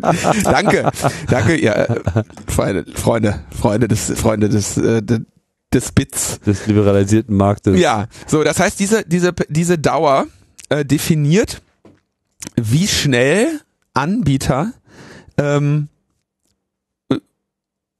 die Preise senken. Ja, sie müssen ja die Preise immer senken oder mehr äh, fürs gleiche Geld bieten ja, weil sie im, im hart umkämpften Markt sind, müssen sich immer so ein bisschen gegenseitig unterbieten, halten sich aber natürlich auch diesen Konkurrenzkampf so ein bisschen vom Leib. Da gibt's also ja ganz offenkundig äh, Preisabsprachen, ja, so selbstverständlich. Ich meine, du zahlst heute noch für eine SMS Geld, ja, für 140 Byte, die du irgendwie da mal so halbwegs irgendwo lang schiebst. Ja, da, da nehmen die heute noch Geld für, ne? Das ist irgendwie, also muss ich mir mal vorstellen, das ist ein, das ist ein Witz. Das ist, das ist das teuerste Bit auf jeden Fall aller Zeiten. Ja. ja. Und ähm, der Preis hat sich ähm, eingepegelt, ich glaube, das ist immer noch bei um die 20 Cent oder so, ne? Also nennen, gibt dann immer, oder 5 Euro kostet eine SMS-Flatrate oder so. Ich mache kein SMS, ich finde das doof. Ich mach, ich mach Billig-Bits. Ich bin ja auch beim billigen Provider. So, so.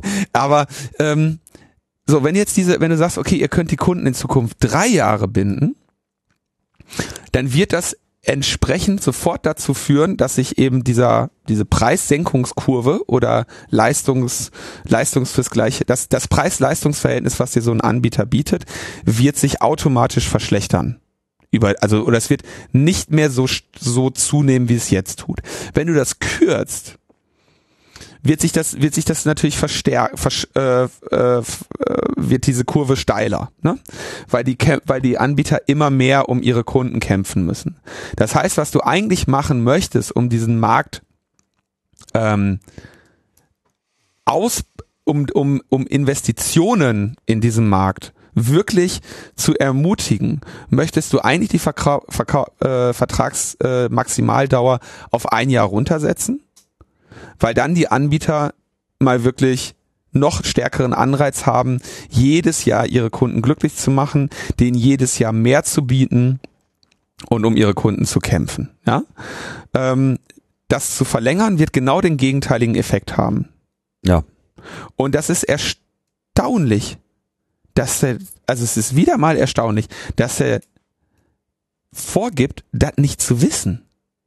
Das weiß der doch. Und es ist, ähm, also ich, wir müssen uns ohnehin mal äh, eben über diesen Gedanken, über diese, diesen Ansatz Gedanken machen, dass wir wollen, ob, ob die Netzbetreiber wirklich ähm, besonders lukrative Unternehmen sein müssen. So, das haben wir bei bei äh, bei anderer Infrastruktur ähm, auch nicht unbedingt. Vergleich. Außer Strom. Da kannst du dich ja. natürlich dumm und dämlich dran verdienen. Öl kannst dich auch dumm und dämlich dran verdienen. Und Wasser kosten Vermögen. Ja, aber du, das ist genau der Effekt, den du nicht haben möchtest, wenn du sagst, du hast irgendwie, du möchtest international konkurrieren, du möchtest irgendwie eine Wirtschaftskrise überwinden. Da möchtest du, dass die sich mit ihr, dass sie bitteschön Infrastruktur wettrüsten machen um das Land endlich mal in die Gänge zu bekommen. Ich glaube, da, da dreht sich einfach diese gesamte Investitionsdiskussion auch so ein bisschen im Kreis. So, ne? Auf der einen Seite schreien alle nach Internet und Bandbreite und wir sind ja jetzt hier irgendwie äh, die digitale Zukunft. Das denkt dann wahrscheinlich jeder Landkreis mittlerweile von sich. Ähm, war irgendwann mal in Stuttgart, da hingen dann auch irgendwelche Schilder mit, ja, wir sind ja hier irgendwie das Silicon Valley irgendwie äh, Deutschlands. So. Wo, wo ist das? In Stuttgart? Konnte auch nicht ganz folgen in dem Moment, aber äh, es gibt so diese Illusion, ja. Das erfindet dann irgendeiner, das finde ich dann total lustig und so, weil wir haben ja auch irgendwie schon drei Startups gezählt, so, da geht ja richtig was ab, ne? Und natürlich gibt's dann halt so dieses Problem, dass irgendwie nachweislich ja irgendwie das mit dem Breitband aber dann doch nicht so richtig funktioniert. Ja, du hast dann hier und da mal so etwas äh, entspanntere Situationen in so Städten wie äh, Köln, in Städten wie Hannover, wo also sich zumindest so ein paar lokale Provider so bisschen auch eine, eine Marktlandschaft geschafft haben und dann der Telekom auch vor Ort und den anderen größeren Unternehmen ähm, ein bisschen Konkurrenz machen, so im Bereich Hausanschluss. Ähm, aber insgesamt wissen wir natürlich, sieht es halt ganz furchtbar aus. Aber da schlägt doch auch die Telekom dann jedes Mal immer drauf, oder? Machen das dann, machen die das dann nicht unattraktiv und äh, versuchen da irgendwie zu, dass diese Konkurrenz im Keim zu ersticken. Ich bin jetzt über die Geschäftszeitkicken, die da okay. jetzt gerade äh, abgehen, nicht so im Bilde. Ich sehe halt nur die Angebote, die da teilweise mhm. gemacht werden, die ähm, auch so Mnet in München, äh, ja, also es gibt so ein paar ähm, Einzelkämpfer, aber die sind natürlich einfach keine Global Player. Also schon gar also keine nationalen Player, Global Player schon gar nicht. So, und jetzt äh, stehen wir natürlich da immer so mit dieser Forderung, naja, warum gibt's denn bei, bei, bei Oma Bernsdorf irgendwie in ihrem Kuhdorf irgendwie kein Gigabit? So, ja, das ist ja alles so furchtbar teuer. Und wir müssen ja dann irgendwie billige Glasfaserkabel durch Kanäle ziehen und das kann auch keiner bezahlen. Was, wie wir das ja auch in der Freakshow schon häufiger diskutiert haben, eigentlich Quatsch ist. Es gibt da sehr wohl äh, sehr gute Ansätze, wie man das problemlos äh, stemmen könnte. Nur dieser Wunsch ist irgendwie nicht da oder der Wille ist nicht da, weil natürlich sich die äh, großen Player auch nicht aus dem Feld boxen lassen wollen. So, also auf der einen Seite wollen sie nicht viel Geld in die Hand nehmen, auf der anderen Seite wollen sie aber auch keine Konkurrenz haben. Das passt irgendwie so richtig nicht zusammen und äh, deswegen stehen sie dann da so bettelnd und so, das ist ja alles so furchtbar teuer, gebt uns doch mal Geld. Dann kommt der Staat und sagt, naja, also Geld haben wir ja nun wirklich auch nicht unbedingt zu verteilen, was machen wir denn da? Und dann kommt es halt auf solche Sachen raus. Naja, dann müsste uns halt da noch ein bisschen mehr protektionieren, dann können wir auch ein bisschen mehr Geld machen, dann kriegt äh, die Oma auch irgendwie ihr Gigabit. Und es heißt natürlich, also die, die Folge davon ist natürlich, ähm, dass sie den Kunden mehr zumuten können.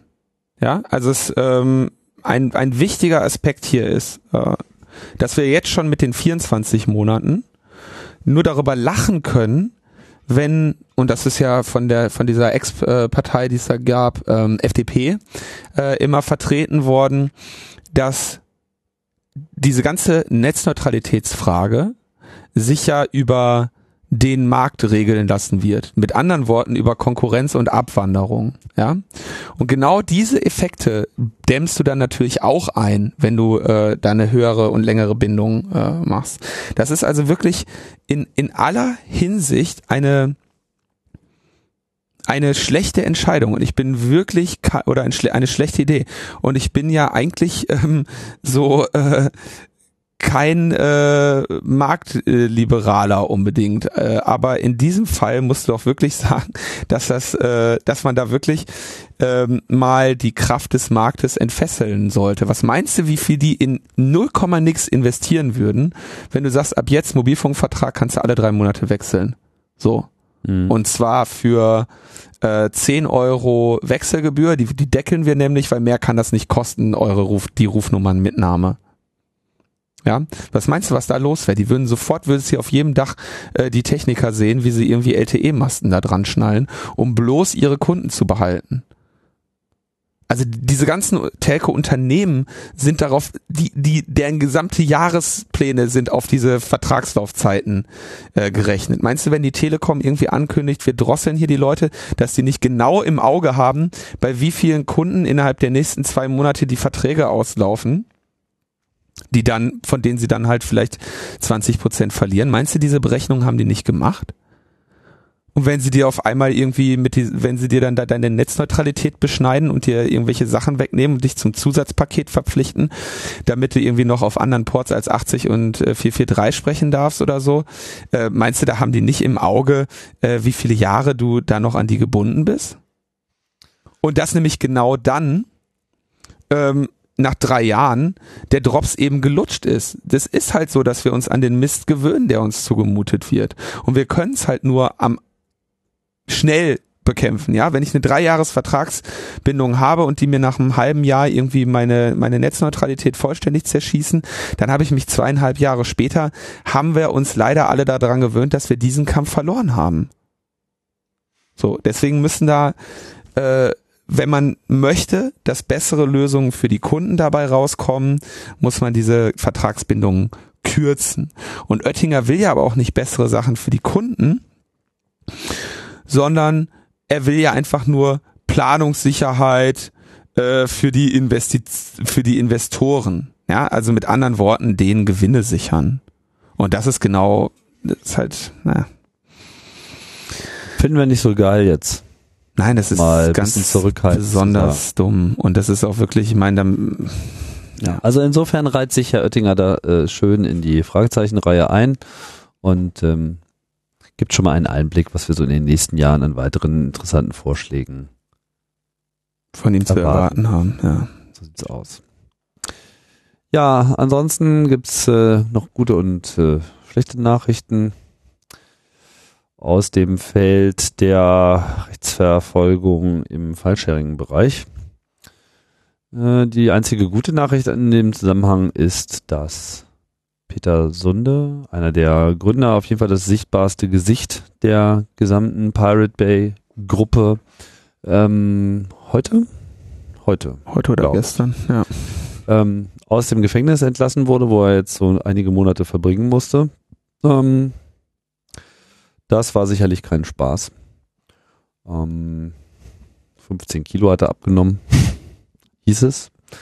Und ja, ich meine, wir mal schauen, wie er sich so jetzt ähm, so gibt. Es wird gesagt, er will sich jetzt irgendwie einmal kurz von der ganzen Scheiße erholen und dann weiter für das Gute kämpfen. Zum Beispiel äh, bei Flatter, das wir ihm ja auch zu verdanken haben. Ja.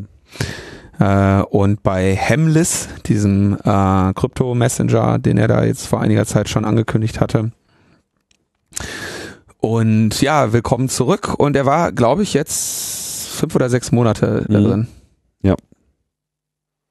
Genau. Ja. Und er hat aber auch noch im Prinzip äh, eine größere Menge an Geldes zurückzuzahlen, wo er nicht von Anfang an gesagt hat, dass er das nicht tun wollen würde. Ich bin nicht so ganz im Bilde, wie so seine Situation jetzt ist. Sie ist äh, sicherlich immer noch ausreichend beklagenswert, aber immerhin ist er nicht im Knast. Im Knast dafür ist sein Kollege Friedrich Ney. Genau, das ist der dritte im Bunde, nachdem ja, wie wir schon berichteten, der äh, Gottfried, der zweite, äh, jetzt auch gerade in Dänemark nochmal verurteilt wurde und noch so die eine oder andere Strafmaßnahme ähm, vor Augen hat. Jetzt Friedrich Ney, der hat sich in ähm, La der hatte sich in Laos, Laos niedergelassen genau. äh, mhm. nach der Pirate Bay Verurteilung und hat gesagt, es äh, ist kein Problem. Er kann sich jetzt gerne für die nächsten fünf Jahre in Laos einen runterholen, bis die Strafe verjährt ist oder was. Und äh, das war so seine Vision. Seine Vision. Und das hat er dann wohl auch gemacht zusammen mit seiner Familie ähm, ist in den letzten Jahren insgesamt äh, 27 Mal nach Thailand eingereist, wo er, äh, glaube ich, sich den dort äh, der dort besseren medizinischen Versorgung zugeführt hat, mhm. äh, sein Visum erneuert hat, ähm, denn er hatte jetzt keine laotische Staatsbürgerschaft. Ähm, das heißt, da musste man, muss man, wenn man sich dann da länger auffällt, immer mal wieder kurz raus, ein neues Visum beantragen, wieder rein oder so, ne, damit man die und sowas hat er dann halt wohl sehr regelmäßig gemacht. Und ähm, plötzlich wurde er jetzt äh, von der äh, Thai Border Polizei ähm, gefangen genommen, denn es gab ja ein Interpol, ähm, wie übersetzt man sowas, ein Interpol-Haftbefehl gegen ihn. Und äh, sie haben ihn dann ähm, noch direkt irgendwie im Fernsehen präsentiert und haben gesagt, ha super, äh, den bringen wir jetzt äh, nach Schweden, wo er dann seine Haftstrafe antreten kann. Ja, da hat dann sicherlich äh, Thailand in, auf irgendeiner internationalen diplomatischen Ebene irgendwo ein Highscore erzielt. Wenn sie schon so stolz äh, darauf sind, ihn gefunden zu haben, etc., macht das schon so ein bisschen den Eindruck, als hätte schon häufiger mal jemand nachgefragt. Ja, und dann geht der geht die Offensive äh, gegen File-Sharing-Angebote, die in Deutschland äh, besonders oder im deutschsprachigen Bereich ähm, oder naja nicht unbedingt File, ja File-Sharing, keine Ahnung, ähm, urheberrechtsverletzende Angebote, die im deutschen Sprachraum beliebt sind weiter. Wir hatten ja schon über kinox.to gesprochen. Ähm, nun äh, wurde das Portal Börse BZ äh, hops genommen. Da gab es 121 Wohnungsdurchsuchungen in 14 Bundesla äh, Bundesländern. Und da will man jetzt also den Uploadern, also Börse BZ war so eine Art Forum, da musste man sich irgendwie auch registrieren mit einer E-Mail-Adresse. Sehr elegante Lösung. Ähm, und in diesen Foren konnte man dann da, glaube ich, wenn ich das jetzt richtig verstanden habe, so seine Rapid Share Links äh, posten und dann da irgendwie zur Verbreitung äh, beitragen. Ne? Also ähm, im Gegensatz zu Kino, TO offenbar weniger moderiert, ähm, man konnte halt, es war halt so ein Forum, ne? Ich habe das irgendwann auch mal genutzt, um mal reinzuschauen, was es so gibt im Internet. Und ähm, Jetzt haben sie die also auch hops genommen, die GVU äh, freut sich. Und ähm, jetzt ist natürlich interessant, die Leute waren also mit E-Mail-Adressen, haben sich dort mit E-Mail-Adressen äh, registriert und da haben, haben die Ermittler jetzt eine äh, ganz interessante äh, Methode genutzt.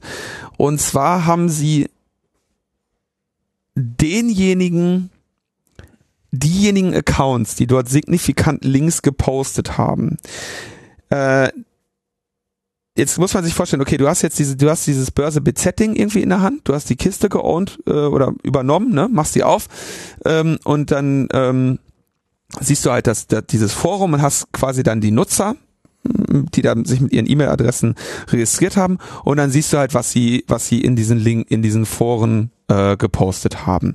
Und jetzt hast du natürlich das Problem, dass wenn Börse BZ irgendwie halbwegs sinnvoll unterhalten wurde, das Ding keine IP-Adressen gespeichert hat.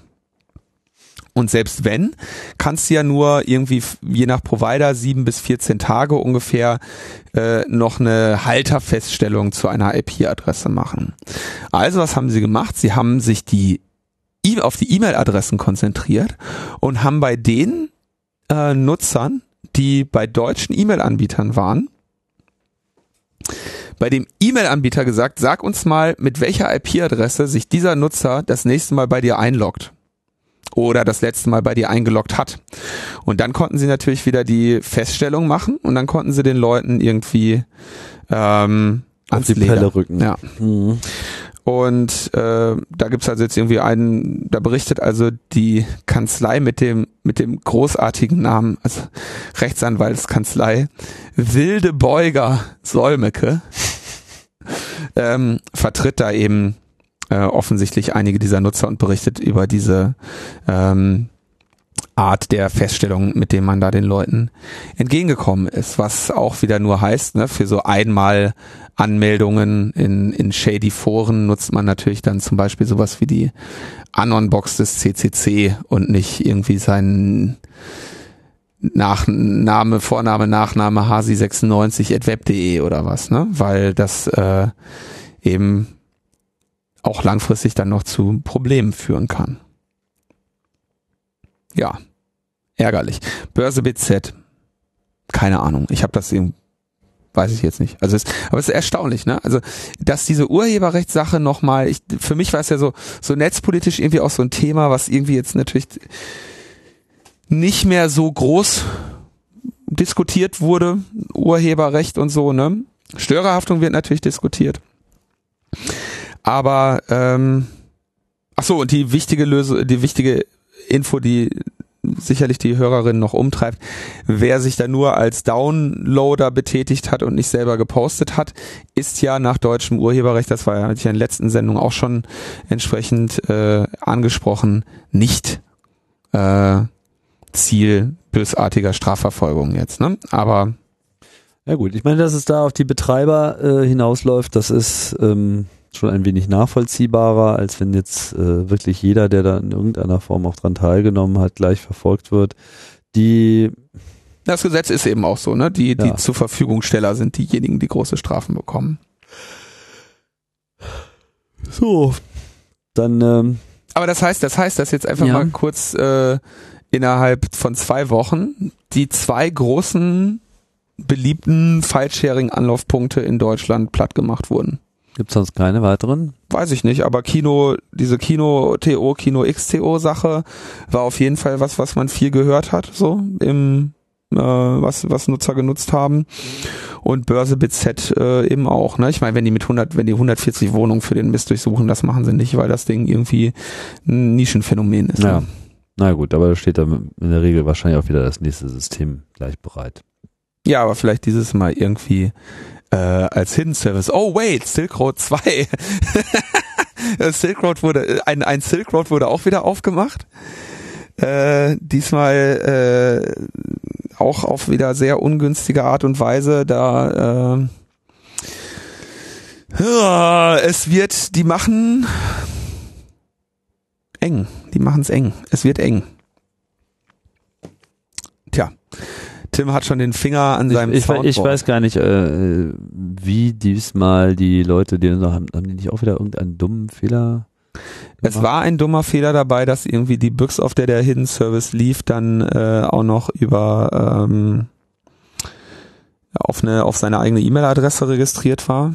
Hm. Also kleine Parallele hier zum Börse BZ-Fall. Ja. Aber wie sie jetzt genau an den, den, den Hidden Service angegriffen haben, habe ich mich gar nicht mit auseinandergesetzt. Ich auch nicht. Wir ignorieren diese Informationen. Ihr könnt das auch alles nachlesen, denn wir haben ja immer ganz tolle Links und Shownotes, die ihr sicherlich nach jeder Sendung nochmal ausführlich würdigt und begutachtet, anklickt und die Ergebnisse, die daraus herauskommen, auch intensiv studiert. Denn ihr seid ja die besten Hörer, die man sich vorstellen kann und dementsprechend erwarten wir ein solches Verhalten. Stimmt's? Tim, das klang jetzt nicht besonders. Was? besonders. Ihr seid ja die besten Hörer, die wir haben, deswegen erwarten wir das ja, ein bisschen. gesagt, mehr. dass wir tolle Links haben, die gehören auch angeklickt. Ich weiß nicht, die gehen alle nur zu Spiegel. nicht Nein. alle. Nicht alle. Torrent Freak haben wir auch dabei. Zwei. Ja, siehst du mal. Bleibt äh, eigentlich nur noch ähm,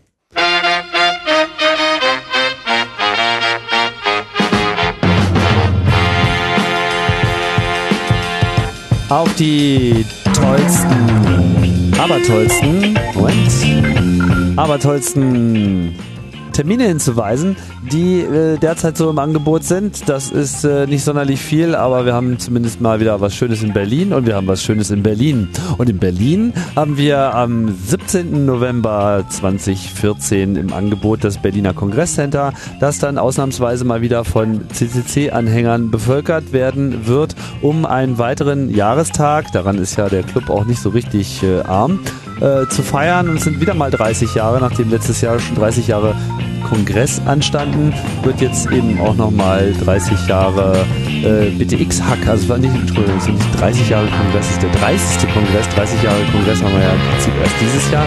Und was weniger halt wissen, vorher gab es ja dann auch noch diesen gloriosen BTX-Hack, der damals den CCC überhaupt in die Öffentlichkeit gebracht hat und um all das nochmal zusammenzufassen, zu beschreiben und so weiter, hat äh, die Bau Holland Stiftung eingeladen und auch auf ihrer Webseite schon seit längerem einen Countdown geliefert und ihr könnt da am 17. November hingehen. Ah, darf ich, darf ich auch noch mal? Ja, eigentlich nicht, aber jetzt mal eine Ausnahme. In Berlin äh, gibt es nächstes Jahr eine Veranstaltung, die natürlich jetzt so ungefähr die frühest angekündigte Veranstaltung jemals in unserer beliebten Reihe der Terminvorschläge ist, nämlich die Republika vom 5. bis 7. Mai 2015 in der Station, für die heute der Vorverkauf angefangen hat, weshalb wir sie hier an dieser Stelle überhaupt erwähnen. Genau, denn nur der frühe Vogel äh, kriegt äh, das billige Ticket. Billig ist das gut natürlich nicht. Naja, das billigere Ticket. Das günstigere Ticket. Das Ticket, was weniger kostet. Das, das nicht ganz so frech teure Ticket. Genau das. Das wollt ihr haben. Ja. Und ansonsten haben wir jetzt eigentlich nicht mehr viel zu sagen, beziehungsweise sollten wir jetzt definitiv mal die Klappe halten, damit ihr euch mal wieder anderen Dingen zuwenden könnt und die ganz anderen interessanten Podcasts durchhören könnt, die sonst noch auf eurem Gerät lauern, oder? Ja, Jetzt auch mal was anderes machen. Also bis bald. 去瞧瞧。